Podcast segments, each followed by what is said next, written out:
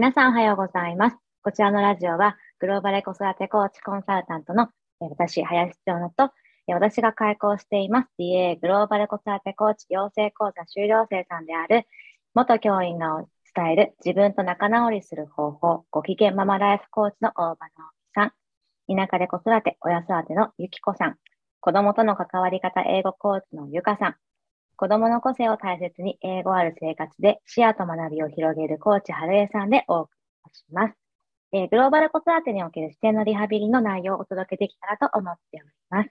えーこちらの、えー番組へのテーマのリクエスト等がございましたらば、いつでも、えー受けておりますので、概要欄の URL からお送りしていただけたらと思います。はい。そして、え今、私たちが、えっ、と、2022年の1月から12月までの間、えー月1回、視点ずらしカフェというものを開催しています。いつのタイミングからの参加でも大丈夫ですので、えー一冊の本を通して、それこそ視点をずらしていける時間になったらと思っています。はい。と、ざーっと言ってしまいましたが、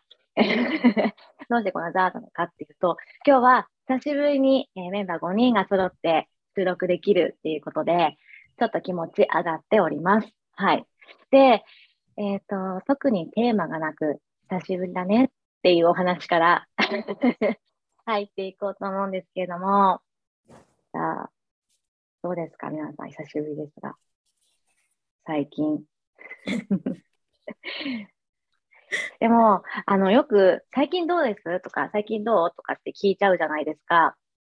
で、どうって言われてもってことがあるんです具体的に最近、例えば、子育てどうだったりとか、仕事どうとかって詳しく言われると、まあまあ答えられるじゃないですか。それでもちょっと、えっと、ってなるけど、でもこういうのって子供に対して声かけてるときもそうだったりしますよね。もっと具体的に言わないと答えられないのに、今日学校どうだったみたいな。どうって言われても、みたいな。それで言葉がね、あの、反応しないっていうとかね、したりしますけど、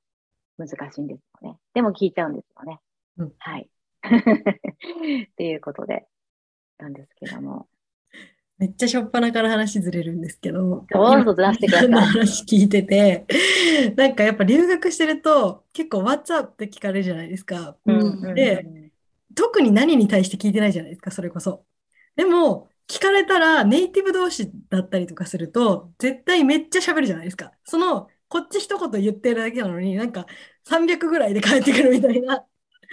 のってあるじゃないですか。なんか、めっちゃ最近あったことブワーって喋ってくるみたいな。で、ああ、なんか何も聞いてないんですけど、みたいな、そんな、そんな気持ちで聞かなかったけどな、みたいな感じで返してきて、でもこそこから話が、会話が生まれたりとかする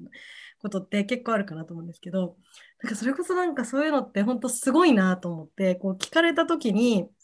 自分の中にこう伝えたいって思ってることが多分あるから、そうやって出てくるんだろうなって私は思ってるんですけど、なんかだから自分の中にそれだけ伝えたいことがあるって、やっぱすごいなっていうことをちょっと聞きながら思い出したっていうだけの話なんですけど。でも、ゆかさんのやつすごい、あーって思って、で、私そのエピソードで、なんか逆に、私、あの、コミュニケーションに対して意外にハードルを上げてたんだなって自分で思ったんですよ。なんか、どうって聞かれたから、なんか相手を楽しませなきゃとか、相手になんかはーってさせることを言わなきゃとか、こんな私の日常のくだらないことを喋って相手に何になるんだろうみたいなのがあったから、私は言えなかったんだけど、外国人の方、外国人というか、私が留学した時の先の方は、なんか相手がどう思うとか、相手にとってコミュニケーションが楽しいとかじゃなくって、自分はこうだったっていうのをただ表現するっていうので、うん。いそれで OK なんだみたいなのを思った時に、私コミュニケーションに対するハードルがめっちゃ下がって、なんか別に相手に対してなんか正当に答えが真正面から返さないといけないんだとか、なんかさっき言ったような相手がこう、なんだろう、つまらないといけないみたいなことをもう考えないで私がこんなことあったんだよっていうことだけを喋ればいいんだみたいな思って楽になったっていうところがあって、それが私、あの、留学してすごく楽になったポイントでもあったんですよね。その、なんか何でもいいんだみたいな。いや、それ、いや、それで思いめっちゃそう、コミュニケーション能力って結局なんか相手関係ないっちゃ関係ないのかなと思って、なんかこう、と喫茶店とか行くと隣でおばちゃんとかがおばちゃんおばあちゃんもう本当には7080ぐらいのおばあちゃんとかが話してることに出くわすと、結構会話噛み合ってないんですよね。こえ、なんか、いや、今の人全然違うこと言ったけどみたいな。でね、ああ、そう、それでね、とかで、そうだよね、とか言って、そうだじゃない話をするんですよね。え、それで、え、会話噛み合うの？みたいな感じで、でも結局みんなガハハハって笑っているんですよ。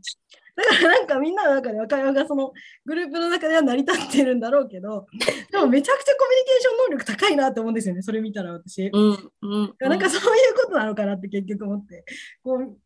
えて、伝えたいこと伝えて、なんかわかんないけどみんな楽しいみたいな。なんかそこから結局別にそれこそ有益じゃなきゃいけないとか、直美さんが言ったみたいに。うん私ちょっとそれすごいありました、うん、なんか相手にとって私のつまらない日常が何の役に立つんだろうとか思ってしまうと言えなくなっちゃう時があって、でもまあ喋ってきて楽しいんだったら喋っちゃおうみたいな、うん。うんえー、でも分かるっちゃ分かる、うんなん。か私もあのゆかさんの今あのしょっぱだからなんか話が変わるっていうのもう私も今同じこと言おうと思ってたんです。そうだったんですね。なんかそれがあのそう講師やってた時に確かにあの外国人の先生とかあの WhatsApp とか聞いてくるんですけどもそれよりもその私に聞いてくるよりも外国人の先生同士が何を言ってるんだろうっていうのがすごい気になって聞いてたら、うん、あのわーっていうタイプの人もいればなんか何もないんだみたいな人とかもいてある意味今直美さん言ってたようになんか言わなきゃいけないとか言おうと思ってるっていうよりも本当に自分の感情を言ってるだけみたいな。あなんだそれでいいんだって。で逆に私もすごくこの WhatsApp に対する返答をしてるイメージがあったんですよね仕事する前まで。だから朝ぞかしそういうのなんだろうなっていうふうに思ったら意外と言わないのねみたいな人とかもいて。でもそうなんだみたいな何もなかったんだっていう話が盛り上がるみたいな。であとあのそうそう 生徒さんに結局、まあ、講師としてなんかなんかどうだったみたいな週末どうだったみたいな話になったりするんですけども生徒さんは構えるんですねやっぱり。ね何か言わなきゃみたいな。でもあのさっき直美さんおっしゃってたみたくその自分の話をしてどうなるみたいなあの雰囲気が伝わってくる人とかもいてあそれが結局あの伝えたい気持ちの前にどうなるんだとかちょっと言ってしまえばこう私のかあの話がつまんないとか価値ないだろうみたいなのが前に出ちゃうのがあそっかでこうこういうところって逆にコミュニケーションの難しさでもあり面白いとこでもあるのかなっていうふうに感じたことがあって確かに最近どうですかっていうのに なんかこ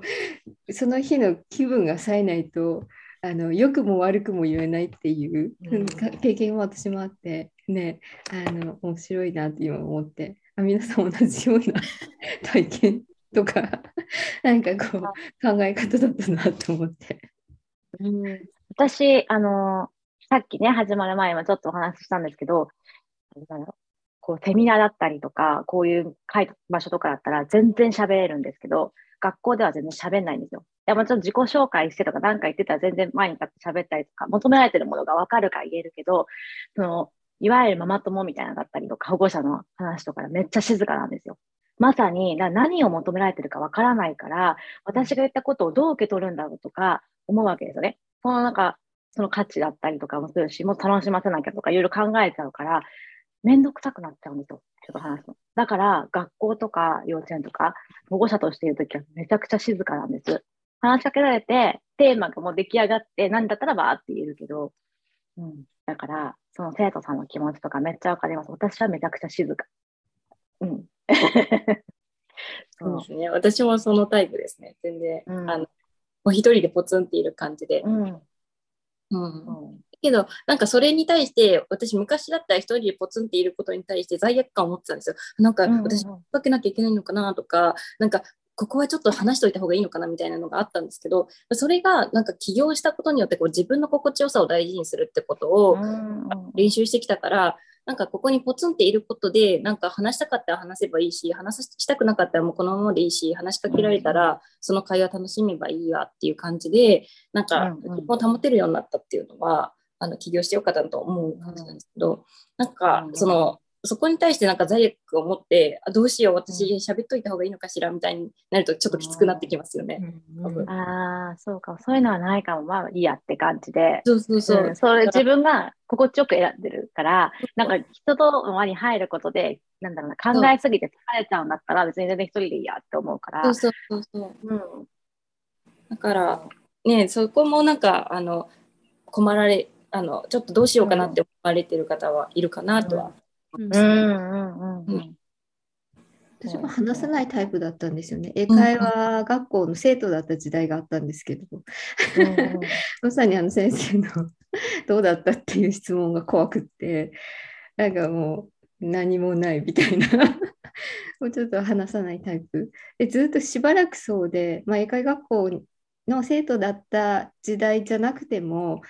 あんまりこう話そうたくさんの人が集まった中で自分から話しかけるタイプではなかったんですよね。うん、でもなんていうそれが心地悪かったんですよ私その時。うん、うん、話さなきゃいけないだろうと思ってたのに話せなくて聞きたいのに聞けなくてっていう状態が結構もう本当大人相当な大人になってからもあったんですよね。でも、なんでですかね、いつの頃からか、話さないっていうことが気持ちが悪いとかじゃなくて、話したら分かることがあるんだとか、話したらその人のことが、あの知れて、例えば、まあ、あえて共通点を見つけたいとかっていうわけじゃなくてなんか何をみんな考えてるんだろうっていう好奇心の方が勝っていった時期があったんですよね。うん、それはあの仕事をして本当社会人になってすぐとかじゃなくて転職とかも繰り返してたんでそういうふうにしているうちにおのずとこう自分のその奈美さんの言葉を借りて言うならば居心地の良さが分かってきたっていう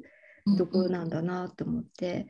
うん、なんか見つけられたのって多分私なりにでどうやったらっていうのがあった。その好奇心があったからだと思うんですけども、うん、うん、なんかこう PTA の方と私もこうわーって話すあのわけではなないんですけどもあの幼稚園の娘が幼稚園の時に役員やってみたりとかってしたのも本当好奇心だけ。どういうふうに世の中の人って、あの動くんだろうみたいな。かるかる知りたいが勝っていったっていう。だからきっとこの後ねもっとおばちゃんになっていった時に そういうなんかあのゆかさんがさっきおっしゃってた噛み合わなくても笑える域に いけるのかなと思って。あいいなって分かりますよ。なんかやってますよねそうガーの人。入りたいと思って。えー。そうか。好奇心はあるはあるけど、関係、なんだろう、関わる人、なんだろう、学校の、例えばだったら、お母さんたちは、まあ、同じクラスの人で関わることも大事だけど、そんなになんかこう、比重はね、低いじゃないですか。だけど、学校の先生とかは関わって共に、こう、成長を、子供の成長を支えるみたいな感じがあるから、そういう意味では先生とは喋りたいっていうのはありますね。なんだろう、どういうふうにこの方は見ているのかなとか、例えば子供に対しての評価じゃないけれども、こうコメントをじゃ書いたりとかで通知表だったりとかするとき、まあ、どういうふうにこの人捉えているのか、どういう世界観見て、あ、このメッセージがあるんだなとか、そういうのを知りたいから、今日もね、この後懇談会があるんですけど、あの、うん、その時も先生とちょっとお話ししたいなって、それはなんかこう、うるさいおばちゃんじゃなくね、ちょっと普通に興味がね、あって。だから、まあ今日話せたらいらなくなるけど、一応家庭訪問もうちなんて、あのリクエストっていうか希望制なんですよ。うん、で一応先生がどこら辺にお家があるのかっていうのをあの把握しなくちゃいけない。の回るんですけど、寄ってほしい人、話したい人は、申請してくださいみたいな感じで、もし今日話せなかったら懇談会の後、今今日お願いしようと思って、多分結構珍しいパターンなのかもしれないけど、家庭訪問お願いしてたりとか、うん、何かを言いたいとかじゃなくて、どんな先生なのか、チームワークをね、作っていきたいみたいな、そういう好奇心はありますね。うんうんうんなんか何を話すとかやっぱりそういうのじゃなくてなんかただ一緒にいて時間を過ごすっていうだけで、うん、なんかこう、うんうん、生まれていくものってありますよね、なんていうか。なんか娘の学校からその個人面談の案内が来たんですけども、あのすごく丁寧に事前に聞きたいことがあれば書いてくださいっていう欄もあったんですよ。結構大きな幅を占めて、えー、事前に聞きたいことはないですけども先生にお会いしたいですと思って、ちょっとなんか書こうとしたんですけどそれは書かずにあの参加しますっていうふうにしたんですけども、私もその先生あのお母さんたちのあの保護者のお母さんとの関わりとまた先生との関わりってちょっと違うのかなっていうふうにあの以前千代さんのお話とか伺ってて思ってきたんですけども確かにあの先生ってどういう人なのか私がまたそこで興味があるっていうところありますよね。人どういう方なんだろうというかどういうあの学校の方針というよりも先生ってどういうあの個人として方なんだろうってすごくあの先生としてあの今後何年間かお付き合いしていくっていうのもあるけども、まあ、自分と、まあ、私は保護者として娘の母親としてなんですけども個人のあの人間性をすごく知りたいなってそういう面談では思っていこうかなって思ってました。うん、私久しぶりに女の先生なんです。で、あの、1年生の時女の先生だったんですけど、もうベテランの先生だから、もうなんか、で、初めてのね、1年生だし、もうなんか特に、なんだろう、こうっていうのもないから、預けっぱなしって感じだったんですけど、2年生ぐらいからね、こう、うちの子特にこういう、いろんなタイプを出してきてるから、先生とのコミュニケーションが別になってて、だから初めてせ女の先生って感じでいろいろコミュニケーションを取るのが。だから、仲良くなろうと思って、なんだろうな、そういう、なんだろう、どんな一緒にやっていこうって、なんか男の人って楽じゃないですか。ね、うん。だけど、女の人と初めてだから、どんな風に見ていくのかなとか、仲良くなれるかなみたいな、そういう、うん、ありますね。そういう人としてどういう風に見るのかなとか。うん、男の人の方が楽なこともあれば、私、女性の方が、なんか、楽というかな、なんだろう、しょ気持ちを分かってもらえるみたいな。なんか、男の人だと結論を出されちゃうから、これには交代をって言われて、なんか、私としてなんか言ったところでどうにもならないからそうですよねって切っちゃうんですけど女の人だったら「うん」とか言ってくれて それでなんかほっとするところある人でそういうところで女性の方がなんか私がちょっと心理的にブレてしまって、なんかこれもちょっと不安でって言って言って言ったところでどうにもならないことなんですけど、なんかちょっと聞いてもらっただけで安心するみたいなところがあって、いやそういう意味では私ちょっと女性の方があの好きというかあの安心するんです、うんうんうん、いやそれあると思いますよ。あのね、男女で区別がないっていうか、みんな同じようにやってるからないけど、ただ自分にとって関わりやすい、付けやすいってあるじゃないですか。私は昔から女性よりも男の人とか男性、男の子という方が楽だったから、そういう意味では男の人が楽なんですね。うん。うん、で、自分が結構女性らしさがないっていうか鈍感だったりもするから、その細かいところとかが、そうそう、ないから、なんかそう、初めてどんな感じなんだろうっていう。うん。ね、ありますよ。だけど、結局皆さん、良くも悪くも一緒だから、なんか性別関係なく。うん。ただ自分の付き合いやすさ。でも多分その付き合いやすさも、自分の今までの経験が作ってると、性格的なものだったりももちろんあるけど、例えば、やっぱり女性っていうかね、同性のことを、だから学生の時だったり、社会人になってからうまく付き合えてたかってと、付き合えてなかったことがあるから、それが影響して、あ、またこういうことあるかなっていうふうに、なんだろう、張ってしまうんですよね。予防性をね。うん、だから、大丈夫かなって思ってしまう自分がいる。仲良くなれるかな。でも、今年やりたいな。仲良くしたいな。仲良くしたいって言う言い方だけど、共にね、子供見ていきたいなっていうのはあるっていう。そうそうそう。いや、なんかってしそのシーンでも分かれるなと思って聞いてて、私めっちゃ仕事で言うと、こう論理的に考えたいから、こう前の職場の時とかは、やっぱ上司が男性の方がめっちゃやりやすかったんですよ。やっぱ女性上司よりも男性上司の方がすっごいやりやすいし、まあ、馬馬が合うなって思ったんですよね。なんかこう、いい意味で、なんていうんですかね、こう、なんだろう、なんかひいきがないというか、まあ、ある場合もあるんですけど、うんうんうん、っていう人が多かったかなっていうイメージ。なんかそれこそ心情に働きかけないじゃないですか男性は。どっちかっていうと、うんうんうん、あのもちろんそういう男性もいるそうじゃない女性ももちろんいる,、いると思うんですけど、あの割合的に。から、こうなんていうんですかね心理を無視無視できるわけじゃないですけどどっちかって本当ロジカルに考えるの方がこうやりやすいところがあったんですよね。事実を見るみたいなところで。ただ、私、美容師さん男性ダメで、でそれは、それこそ、塩野さんが今言った経験から来てるんですけど、別に最初は全然男性美容師でも女性美容師でも何にも思ってなかったんですけど私一回男性の美容師の時になんかこう自分の思いを全く汲み取ってもらえなかった経験があってでなんかこう今はこれが流行りだからとかあなたにはこれが似合うからっていうので押し付けられたんですよねめっちゃ。で確かに良かったのかもしれないですけど私はそれになりたくなかったからめちゃくちゃ嫌な思いをしたんですよ。なんかもうめっちゃお金めっちゃじゃないですけどお金払って自分の嫌な髪型になるみたいな 経験があってもうそれから私男性美容師恐怖症で男性美容師絶対ダメでもう NG なんですよ完全に。なんかそれももうあの偏見かもしれないんですけどこれはもう完全に。けどでももう一回ダメって思ったらもうダメで、なんか男性の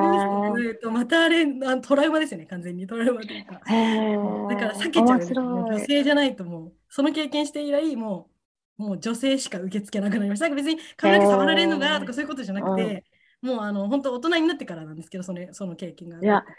面白いですね、その経験で言うと。私逆です、どっちかっていうと。やばね、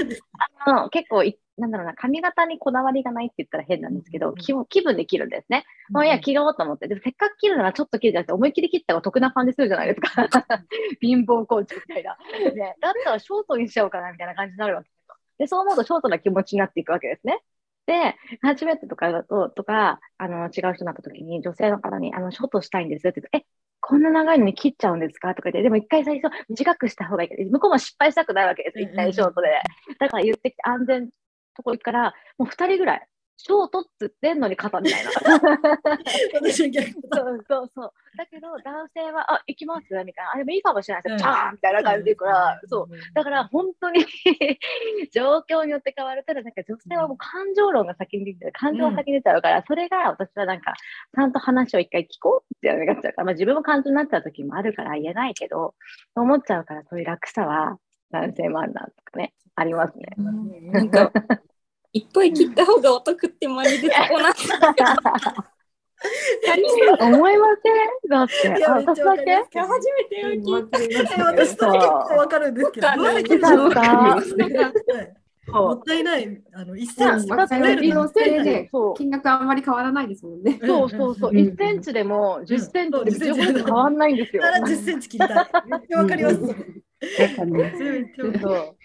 貧乏感情もあるし、うん、男性のその美容師さんはあのその女性のことをやっぱり男性目線でこれ一回聞いたことある話なんですがいかにこう美人っていうか素敵に見せるかっていう視点で切るけど女性はそのスタイリングにすると朝どれぐらい時間がかかってとか、うん、その女性ならではの気持ちさっきの感情論っていうところもちょっとあって、そこからやっぱり入るから髪型に対してのその切り方とかその接客の仕方みたいなのがちょっと違ってくる場合があるよっていう話を聞いたことがあって、まあ、本当にでもそうなのかなって。確かに。うんってくれてる感は女性の方が強い。気はだそういうね、うん、確かに。私は経験上ですけど、ね、これは完全に。いやいや、でもね、うん、男性美容師さんの方が押し通す感があるって私も思ってて、うん、そう本当要あってあの、うん、髪の毛毛先が傷むんですっていう話をしててだからあのレザーカットしてほしくなかったんですよね私、うんうんうん、あの初めて行った美容室だったんですけどもで多分女性美容師さんだったらレザーカットしないと思うんですよね。あの髪の毛が傷みやすくなるから。なのに、あそうなんですねって、でも軽く見えるからって言って、シャシャシャシャシャってこう レザーカットされた時には、なんで分かってくれないんだ、この人と思って。その後になんかそのそこにそこには行かなくなった。でもあれじゃないですか。男性だからちゃんと言わないとわからないんじゃないですか。そこまで。あの、毛先があって終わってたからかもしれないですね。またね、もしかして言ってたかもしれないけど、毛先がやってだからしないでくださいって具体的だから、OK! みたいな感じで 切ってくれたかもしれないけど、我慢です。じゃあ手入れ頑張ってぐらいな感じで切っちゃうじゃないですか。もしかして。そのなんか具体性がないと男性動かないじゃないですか。なんか女性ってもこう、なんていうんですか、口にしなくても、さっき、あの、話、雰囲気、それまでの話からなんかこう結論を出すような感じがしてそれはいわゆるあれなのかな。あの男性脳女性脳ってやつ。ですかさん。ああそうですそうです。あの、大パートナーシップの、うん、コーチングとかで相談にれ来られる方は確認不足なだけで勝手に女性がここまで、あのいや女性のコミュニケーションのことを男性に求めてしまうからこじれてるパターンが多くて。でそれ確認しましたかの一言で大体解決します。いや確認してますとか言われる、うん、えそんなとこから確認するんですかみたいなことを言われるんですけどそっからしてくださいって言って、なんかもう本当にどこまで丁寧にあの確認するかなんですよパートナーシップってこじれてる方っていうのは、うん、だからもう本当そう。千代さんがおっしゃられる通り。明確じゃないと伝わらない男性って。ねうん、なんかなんか甘いものが欲しいなって言って大体女性女性だったら甘いものって言われたら洋菓子系を思い浮かべるじゃないですか。でも和菓子買ってくる人もいるんですよその中には。で違うって怒ると男性は頑張ったのにほんなんで褒めてくれないのってなるんですか。だからそこで男性を裏切られた気になってあの怒ってくるんですけどでもそれって男性は単にその労力に対して褒めてほしいだけなのでだからそこであのなんだろう女性がハーゲンダッツのアイスのバニラ味を買ってきてっていう風なことを言わなかった方がなんかこじれる原因だったっていう。だけど女性そこまで言うとわがままってちょっと思ってしまってそこまで要求しちゃっていいのみたいな感じで。でもわがままになった方が絶対男性は達成できるから確実に達成できるものを投げてあげないととは思いますね。あれですよね。だからなんだろう、イメージとして 全然違うかもしれないけど、もう狩猟本能じゃないけど、なんかあっちこっちにウサギとかイノシシとか馬がいたら、どれを買ったらいいの？とりあえず買ってきてって言われたから目の前にやつみたいな感じなの。で、でも、とりあえずあの、大きい獲物の、みたいな、馬とか、なんか豚とか言われたらめっちゃ走るみたいな、そういう感じじゃないですか。でもなんか女性は待ってる間に、えっ、ー、と、洗濯を川にみたいな、行って、貝でも拾ってみたいな、いろんなこと考えるけど、そうそうみたいな。ところなんだ。だから、なんだろう、あのバイリンガル子育てとか一つ取ってみると、なんか、お家の人、ご主人が反対されるとかいうパターンも結構あるんですよ。なんて、それは多分、結果が見えにくいから、そこになんでお金をつぎ込むやってもみたいな感じになるんですね。だから、でもちょっとギャンブル的なとこ、ギャンブラーみたいなところが男性あるから、結果が出始めると、よしよしよ、やろうやろう、もっともっともっとみたいなのていくみたいな。だからなんかこう、見えないと動けないんですよね、男性ってね。女の人は見えなくてもとりあえず積んでいこうみたいなのができるけど。ですね、あと、うん、女性が最近理論論理的な方が多い多いから、なんかそこの思考でなんかこう思考の土壌で行こうとするんですけど男性、うん、単に私がやりたくて私がやできたらハッピーだからっていう感情論を押し通せば男性それ叶えてくれるからあなんだあなたハッピーになるの？だったらいいよっていう感じでなんか結果なんてどうでもいいんですよ。男性からしたら。だからあバイリンガル育児やって君あの笑顔になるのいいよみたいな感じだからそこを私が嬉しいからっていう理由で押せばいいのになって思いますけどね。単純に幸せにしたいだけだから結婚した人そうなのか。男性は女性を幸せにしたいだけです。だけどそこが見えなくてるからこじれてる。そういうパターンもあるんだな、ね。面白い。いや、なんでそのワッツアップがここまで来ただろう。あ、確かに。どうぞ。あ、すいません。なんかこの間、なんか調査結果、アメリカで調査した結果を見たのがあるんですけど、あの自分の夫、パートナーに何をどうもっとしてほしいかっていうのでで結構あのランキングの上にあったのが何を考えているのかを具体的に言ってほしいっていうのがあってでそれはアメリカとカナダでされてるものだったらしいんですけどなんか結構その英語圏の方ってダイレクトにものを言うっていうイメージがあると思うんですが、でも実際住んでいるそのパートナーシップっていうところを取り上げると、そういうふうに出てたのがなんかす結構びっくりしたというか意外でなんか英語圏だからとかってことじゃなくて、やっぱりなんか、うん、なっていうのを思いました。うん、いや、何においても本当ないですよね。何を見てても、えって感じ、全部一緒じゃんみたいな。うん、なんか日本人がすごく理想を描きすぎてる、うん、っていうのはすごく感じますね。うん、あの、この前、この前って言ってもだいぶ前なんですけど、もう あの、千代さんが、あの、久野さんとお話しされた時に、だいぶ前。ね、前すぎるからさ、久野さん、あの、かな、あの、ちょっと説明入れますね。はい、あのカナカナダに移住された方で、で、あの、日本のかあの親子留学親、親子で留学したいなってことをサポートされている、仕事をされている方と、あの、チョンさんがコラボで何か配信な配信をされててやつがあって、でその時に久野さんのお話を聞いた時にあのやっぱり衝撃だったのがあの向こうのあの日本日本人の子とかであの移住して喋ってる子って発音は綺麗だけど喋ってることは大したことじゃ言ってないんだよねみたいなことを言ってて、うん、何を話すかが大事っていうポイントだったのとあとやっぱり向こうの子もあのみんなの前で喋るのが得意とか自分を表現するのが得意なんじゃなくって、うん、小さい頃からそうやってみんなの前で話すってことを積んできたからそういうことができるようになっているだけだからっていうことを言われた時になんかなんだろうな。日本人ってやっぱ海外の人ってこうわーオープンみたいな喋るみたいな雰囲気があるんだけどやっぱりそういう風なのを積んでいるっていうところがあるんだなってすごく思った時に、うん、なんかみんなやっぱりどこの国も一緒じゃないんだけどやっぱりちょっとシャイでうちこうちにこもってなんかこう喋るのは得意じゃないけれども練習していく中でどっちの自分も選べるようになっていくんだなっていう。うん、いや本当そうですよ。私、あの、オーストラリアですけど、幼稚園、現地の幼稚園で、あの、研修したことあるんですけど、毎日毎日ショーテルを見るんですね。うん、で、あの、日本人の子は一人だけいましたけど、年中さんの子。うん。でも、あとはみんな現地の子たちですけど、まあ喋れない。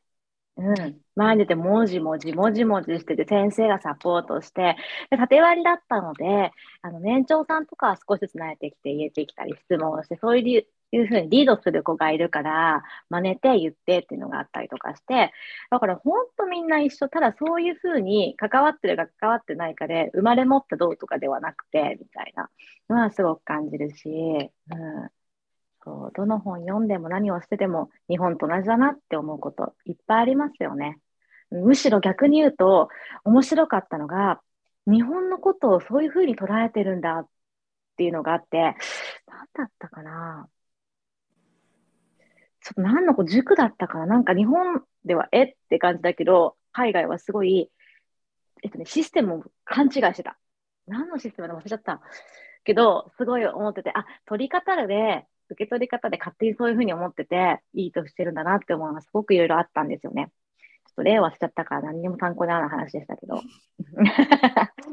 でも、なんだろう、私それで今ちょっと思い出したのが、あの、うんアメリカ人の方、アメリカ人の方、海外の方が書かれたもので翻訳された教育の本とかがある。うん。ああいうのを読んでた時になんか違和感を感じたのがあって何かっていうと、うん、あの日本人からしたら当たり前のことなんだけど外国の方からしたらそれこそ当たり前じゃないって思ったやつが何ていうのかな外国人ってやっぱりパフォーマンス主義なんだなみたいにちょっと感じるところがあって、目立ったもん勝ちっていうか、言ったもん勝ちみたいになっちゃってるところがある気がして、であとポジティブに捉えていきがちっていう感じで、なんだろう、どんなエピソードだったか忘れたんですけど、そうそうそう一緒。あの子供が野球チームに入って、野球チームでできないよってしょげていることに対して、大丈夫、お前はできるんだよっていうふうに励ます声をかけていけばいくほど、子供がどんどんしょげていって、あの、力を失っていったみたいな感じで、で、えっと、そこで大事だったのは、気づきは、その子がその野球のパフォーマンスにあのできないって言ってる気持ちを受け止めることだったんだみたいなようなことが書かれていて日本人の人からするとそれって何言ってるの？当たり前じゃないって感じしません？なんか、うん、なんだろうやろうぜ Go go go go しようぜみたいな感じじゃなくて、うんうん、なんだろう日本人ってやっぱそういう捉え方をしますよね。なんか、誰から見られてパフォーマンスが高いっていうよりも本質的に自分が確実に積んでいく方が大事とか、なんだろう、職人気質みたいなところがあるじゃないですか、やっぱり。なんか、だからなんだろう、その外の作るっていうことをそんなに大事にしてるんだって私はそこで逆に衝撃だったんですよね。アメリカの人ってそんなにも外の重圧とか外からどう見られるっていうこととかあの結果を作っていこうとかポジティブにいこうみたいなのそんな大事にしてんだっていうのが私はその本を読んでちょっと衝撃で日本人からしたら、うんうん、でそんなのパフォーマンスどれだけ目立とうが本当に実力が伴ってなきゃ意味ないじゃないみたいなちょっとありません？なんかそういうとこ。うんうんうんうんなんか人の目を気にするって日本人っぽい感じするんですけどなんだろうアメリカ人も人の目を気にするっていう意味ではそういう,、自分の社会的地位とかやっぱそういうパワーの面での見られ方っていうのはすごく気にするんだなって感じたんですよ、ね、いやそうですねアピールしてなんぼですもんね。そうそうそうそう。うんうんうん、それは立ち位置の問題ですよね。日本人はアピールしてなんぼだけど、その集団の中にいる自分としてどうアピールをしていくかで海外の人はもう自分っていうものがどんだけ集団に影響を与えるのかっていうふうにアピールをしていくから、うんうんうん。なんか結局は人の目を気にするっていうのはどこの国も一緒だし、うん。気にしてるものが違うっていうか、うん。そうそう。なんか映画とか見てると結構そういうことに気づくというか、なんかうん。私めっちゃ、なんでさい、なんか何回も見たことあるんですけど、マイインターンをこの前、なんかもう一回見たんですよ。うんうんうんうんうん。そしたら、なんか今話したこと全部入ってたなと思って、うんなんか浮気、えわかんない、ネタバレしていいかわかんないですけど、旦那さんが浮気するじゃないですか。そこまでそこまですね見。てない人は一旦ここで止めてくわださい。さい、そうだねそうまあ、出来事、とね、あったんだよねそう、。出来事として浮気しちゃうけど、やっぱそれを言わないんですよね。やっぱ奥さんは気づいても言わないっていう、まあ、アン・ハサウェイは気づいても言わないし、その仕事上の立場から、そのママ友にどう見られてるかって結構気にしてたりとか、うんなんかママ友も結構なんかまあ悪口は言ってないですけど、そんなに。悪口ってあからさまなものではないですけど、やっぱなんかこう、ちょっとそう思うことがあるっていう感じの、こうやっぱシーンとかが出てくると、やっぱ一緒に何も変わんないなみたいな。うん、いや、本当に、うん。うん、付き合いとかね。うん、お付き合いの感じとか、もう完全にママ友の子で付き合いやんかみたいなのとうん、か、本当に。そう。見てて、なんかめっちゃ面白いなと思って、でもこれはなんかやっぱ、そうなこうなんていうんですかね、そういうふうに置き換えてみ見てない可能性って結構あるのかなと思ってて、あ、日本と同じじゃんっていう感覚で映画って多分見ないんですよね。あ、確かに。私今この話聞いてて、この前ちょちょうど本当に、まあ、1ヶ月ぐらい前なんですけど、見て、見たんで、なんか新鮮に覚えてたから、こう話聞いてて、あ、そういえばマイインターン全部それ当てはまるなって思いながら聞いたんですけど、でも見てるときはそんなこと何も考えてなかったんですよ。うんあ、そうだな。映画としかねでしか見てないんで、あ、日本と一緒じゃんとかも何にも思ってなくて、まあ、ただの映画っていう状態でしか見てなかったんで、なんか今この話を聞いて、あ、そういえばマイインターンも一緒やなって思ったっていう、このそういうふうに見ればそうやって見えるなっていうのをめっちゃ今思いながら聞いてて、なんか映画はこれか映画とかドラマとか、なんか思い当たるシーンがパーっていろんなのが出てきて、うん、どれでも本当そう。私は結構引きで見ちゃうっていうか、あの冷めてるんですよ。ね。入り込まないストーリーであんまり。私めっちゃ見ちゃうから、だから、お一緒だな、これお一緒だなって、どれにも本当に思うから、だからなんだろうな、変にね、あの国のように、あの国いいなとか思うんじゃなくて、ただ軸がさっきも言ったように、集団の中の子なのか、子として集団があるのかっていうところの違い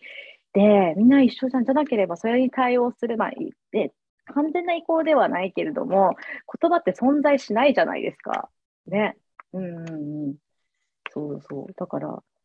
ゆかさんの話で、この前、あの、うん旦那さんとシングって映画を見ていて、うんでうんうんうんあの、ああいう、なんだろう、ちょっとミュージカル調の映画、音楽が挟んでくるんですけど、なんか、こういうのは日本にないよねって旦那さんが言ったんですよね。あ、確かに日本のあの名曲とかを集めてそれをストーリーにしていくっていうような映画ってないねみたいな話になった時に、なんか、やっぱりそこで日本と海外ってそれどれだけ音に対する敏感度が違うんだなっていうのがなんか私は考えたんですよね。なんかいつも私留学した英語圏にいるとなんか音がやっぱり常にある。いつもミュージックがあるみたいな感じで、えっ、とやっぱりなんだろう音の言語じゃないですか音言語。うんうんうんでうん日本ってやっぱり読み言語だから視覚言語だから、うん音っていう感覚に対してちょっと鈍感というか、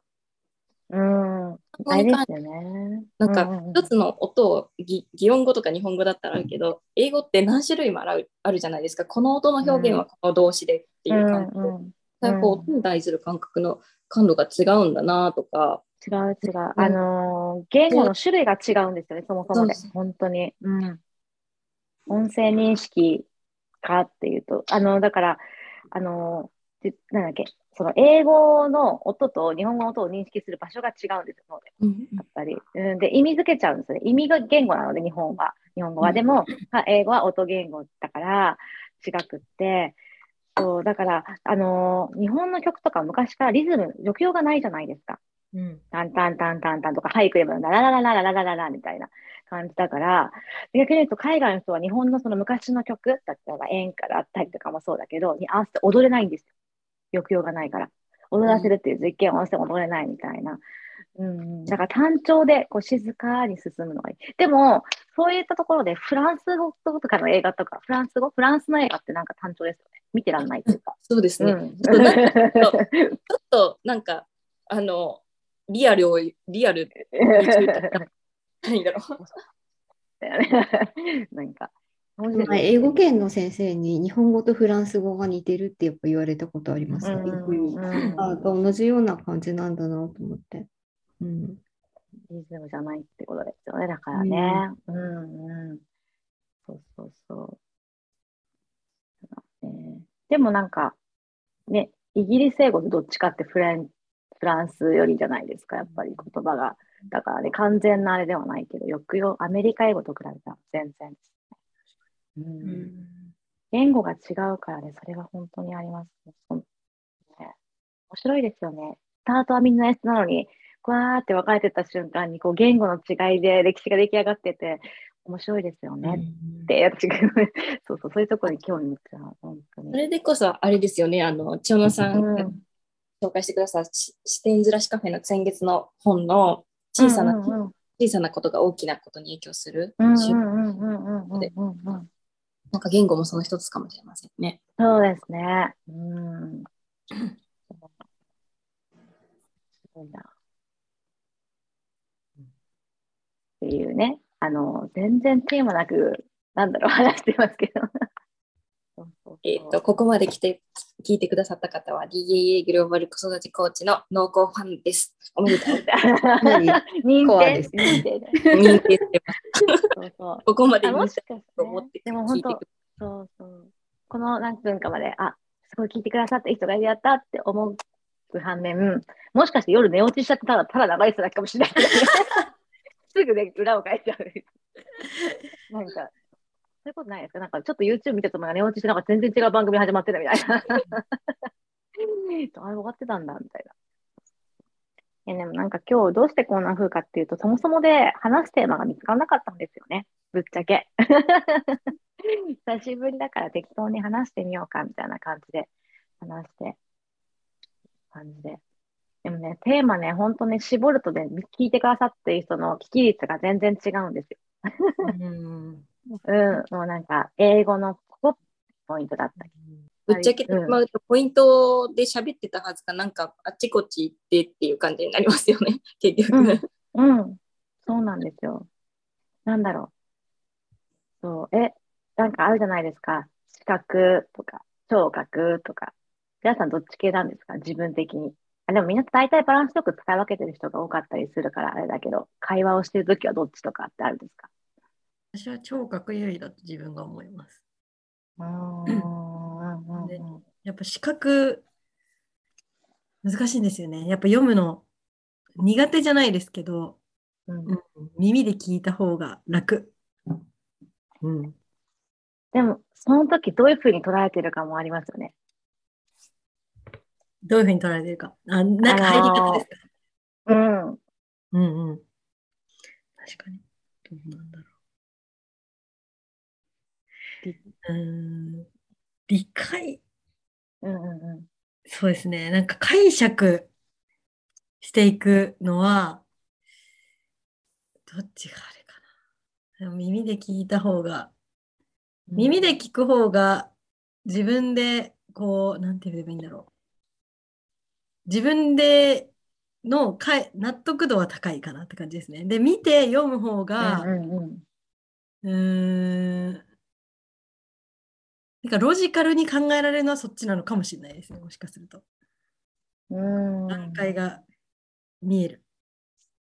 うんうんうん、私は多分、視覚空間型だと思うんです。でも、うん、じゃあ話を聞いているときに、パッパパッパイメージ、映像を出してるかそうじゃなくて、脳内でマッピングしてるわけですよね、結局。なんかこう、うん、じゃあ映像ではなくて、付箋がいっぱい離れてるパーそういう映像。だから空間、視覚優位って視覚空間型っていうので、奥行き立体的に考えちゃうから話がポンポンポンポン飛んじゃう。私は飛びるじゃないですか。その、展開してるとか、そういうかっこいいじゃなくて、あ噛み合ってないよみたいなね。そういうポンポンね。だけど、聴覚のことで、聴覚掲示で、こう、一個一個つないでから、あ、今この話があったから、ってことはこうで、っていうふうに、そんなにあっちこっち行かないですよね。ううんん、自分の中で言葉を、ただ音声を、普通に根性を認識してるだけって言ったら、それだけっていうか、何言い方悪いけど、わかりやすく言うと。うん、だけど私はパッ、そっかそっかそっかってなってるから、視覚空間型かなっ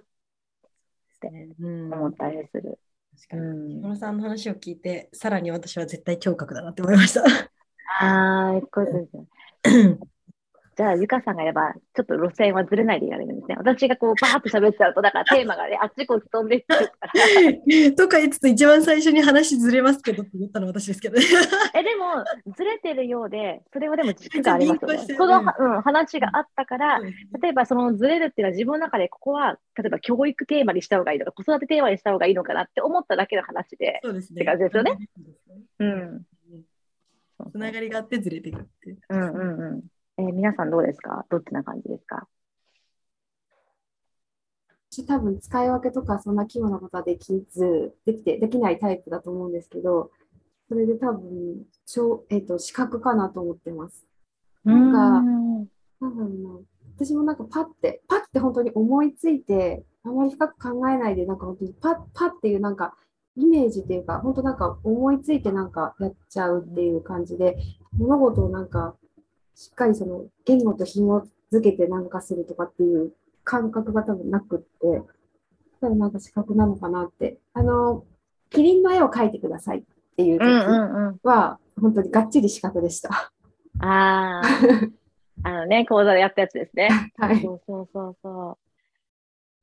う。ですよね。そう、面白いな。直美さんは絶対視覚空間ですよね。聴覚ではないですよね。とか言って私もそう思う。うんえだなんかね、話を聞かれてる時の表情でもわかりますよね。直美さんは飛んでる。変な話。ポンって。なんか聞いて、一回咀嚼されてるんですよ、もちろん。咀嚼されて、あ、じゃあこうだな、あ、でもこうだなっていうふうに飛んでるのが表情でわかる。うん確かに、それはわかる。可愛いぐらいわかります。あの最近余計飛ぶ度合いが増してしまってもう。んうんうん。うでもななんかね多分昔はそれを飛んじゃいけないって抑えてたんですよ。だから、うんうんうんうんあのロロジカルというか地に足がついたとかなんかちゃんと説明するような表現の方が大事って思ってたし、えー、とだからそういうロジカルに喋る人に惹かれるというかうん。こっちの方がいいんだと思ってしまってたんですけどそれが自分に合ってないんだなって最近気づいたのでうんうんうんなるほどなんなんていうのかな。説明的にちゃんと説明していける人もそれは素敵な表現だしなんかめっちゃ直感でストーンと本質言うような人いるじゃないですか。なんかなんかいまいち説明は上手じゃないんだけど何が言いたいかちょっとわかるよみたいな人って、なんかそういうのも一つの表現方法なんだなって思った時に自分はやっぱりロジカルじゃなかったなっていう最強の発見があったんですよね。あもう飛んでる自分の中で必要なものを取りに来る人がに出会えたらいいのかなって思って。うん。あれさんは、うん、空間っぽさもあるけど、慎重さもあるから、え何さですかね、緊張慎重さ、うん。あの、私、肌感っていうか感覚的になんですけど、視覚空間型の人って納得しないと動けないんですよ。いろいろわーってやってみて、初めて、あ、うんじゃあそれ必要だなと思ったら動けるんですよ。だけど、あの、聴覚掲示中の人っていうのは、納得は後からついていくんですよ。まずやってってやってって、はあはあはあはあはあって腹落ちをしていけばいいみたいなところがある。で、私は感覚的に感じるんですね。でもちょっと納得しません。どうですか？どうなんだろう？わかんないけど、そういうことが多いなって思うから、もしそうだったとして、まあでも飛び込むところありますよね、ハレンさんもね。うん。どっちですか？いや、どっちですかね。いや、使い分けてる気はないんですけど、使い分けてるんだと私は思ってうんます。うんうん。多分そうだと思う。んあの、キリンの時は私も、あの、絵がパッと浮かんで描くタイプなんですうんうんね。あの、キリン、講講座のキリンのうんうん話。キリンを描いてくださいっていう話を千代野さんがされてた時ですね。うん、で多分納得しやすいのは視覚の方なんじゃないかなと思うんですけどもでもなんかなんだろう英語は耳から聞きたいんですよ。うんあでもいいんですよ。耳から聞くイコール聴覚とは限らないので、そこをどう勝利するかなので。うん、なんか耳から最近気づいてあの海外のその戦争のニュースとかを聞いてて耳からの方が私は情報をすごく入れてるような気がしたんですよね。うん、だからそういうすごい聞きたい時とかは耳から入れたいタイプなのかなって。ただ本を読むと本は本で記憶に残ったりとかするからやっぱりどこかでスイッチが入るんじゃないかなと思ったんですよね。こういう内容の時には無意識にこう力入れたいとかこういう時には見た方が早いとか、あの、うんうん、マッピングじゃないけどもできるんだなとかっていう。でもそれを意識してできればいいんですけど 無意識にやってるからちょっと無駄が多いような気もするけど、だから皆さんは私はこっちじゃないかなとかこっちだって分かったっていう私もそこまでその域に行きたいって今思って聞いてたんですけど。行かなくていいんですよ。それがあの、うん、あの人って使い分けられるので、だから今は会話の時はどっちですかみたいな感じだったんですよ。会話にするとどっちが多いかなみたいな人の話を聞く時とか。で、みんなこう、うまく使い分けられるのがおおむね、あのいわゆる世の中でいう一般的な人なので、そこに使い分けに偏りがある人たちが、いわゆる、あの、デコボコがあるだったりとか、いろいろギフテッドとか、ツイとかいろいろね、いわゆる人たちになってくるので、その差が大変、ギャップがありすぎちゃうから。だから、うん、使い分けるのは結構普通。うん。なので、全然足さなくても別にいいし。じゃあ、足した足したよね。うん。やっぱり使い分けてる。はい。千代さんも使い分けてる感じですか？あでも意識はやっぱりしてないですね。自然と。うん。だから、例えば腕組むときどっちが上になりますか？ってでも組むじゃないですか。言われたとき分かんないじゃないですか。組んで初めて分かるから、っていうふうに認識を自分でしないと分かんない。でも、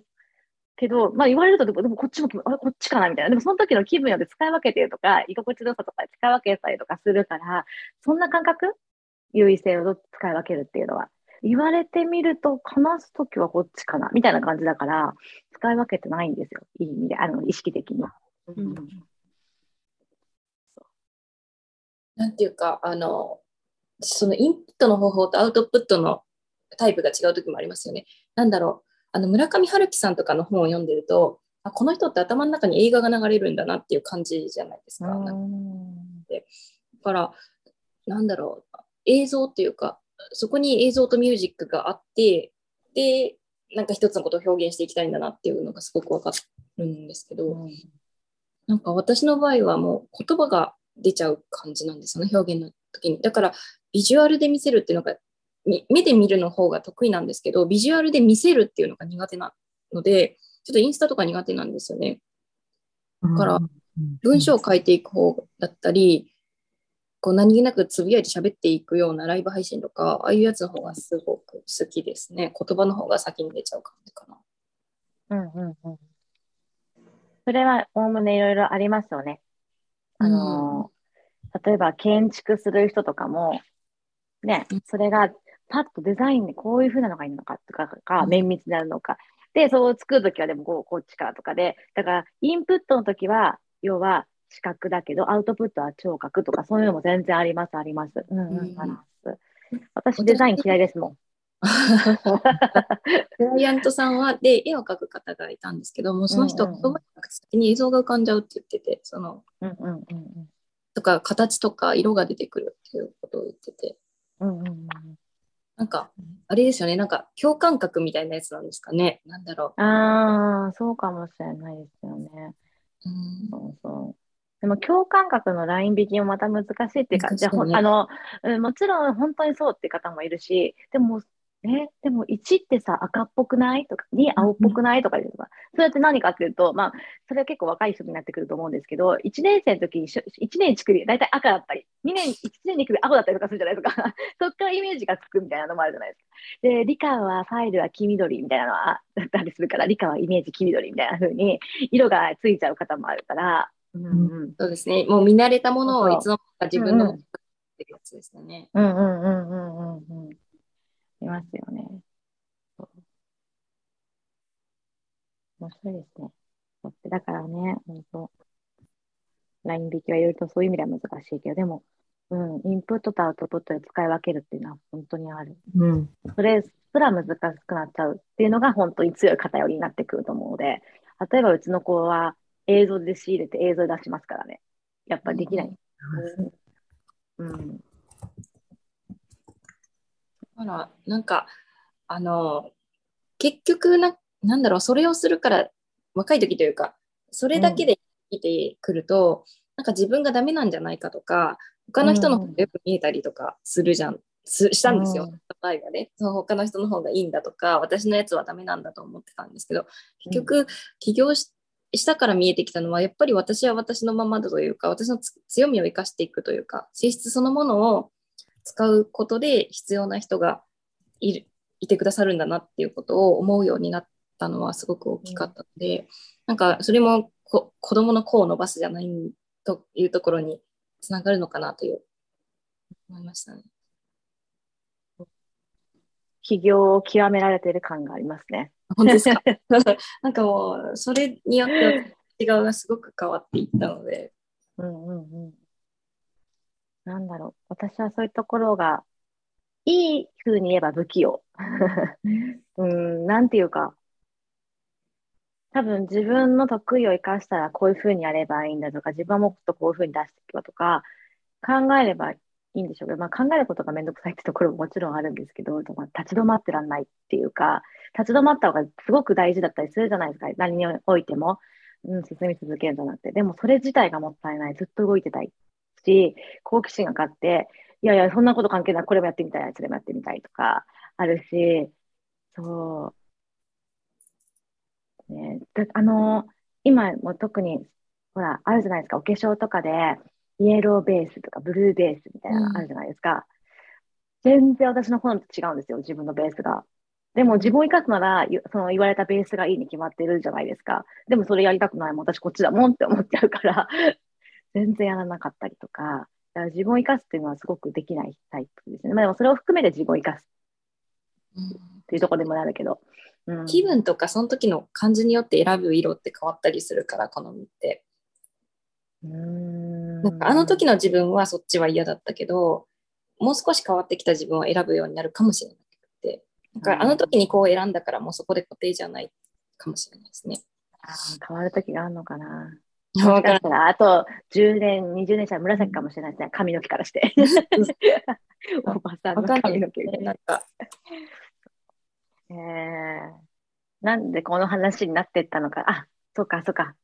ね。適当にスタートして始まってここまで来て、いつも話が飛ぶけどっていうところ優位性でみたいな感じですね。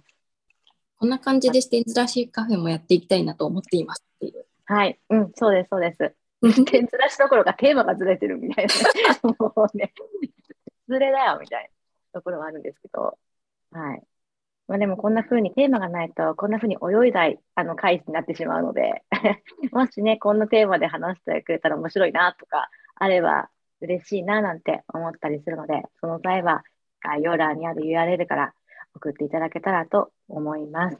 新年度でね、結構バタバタする時期なので、なかなかね、ゆっくりこう何かできるってこともなかったりすると思うんですけれども、もしよかったら送っていただけたらと思います。はい。こんな感じで今日はありますが、皆さん思い残すことはないですか？心残りはないですか？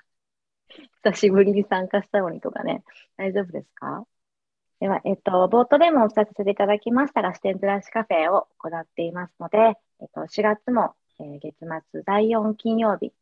にあります。4月の本は、えっと、麹町中高長が教える子供が生きる力をつけるために親ができることっていう本を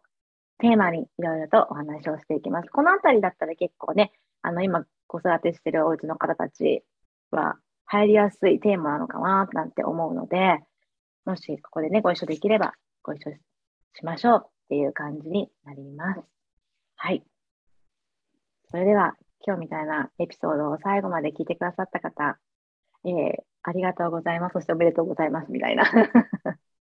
感じです。はい。ありがとうございました。ありがとうございました。ありがとうございました。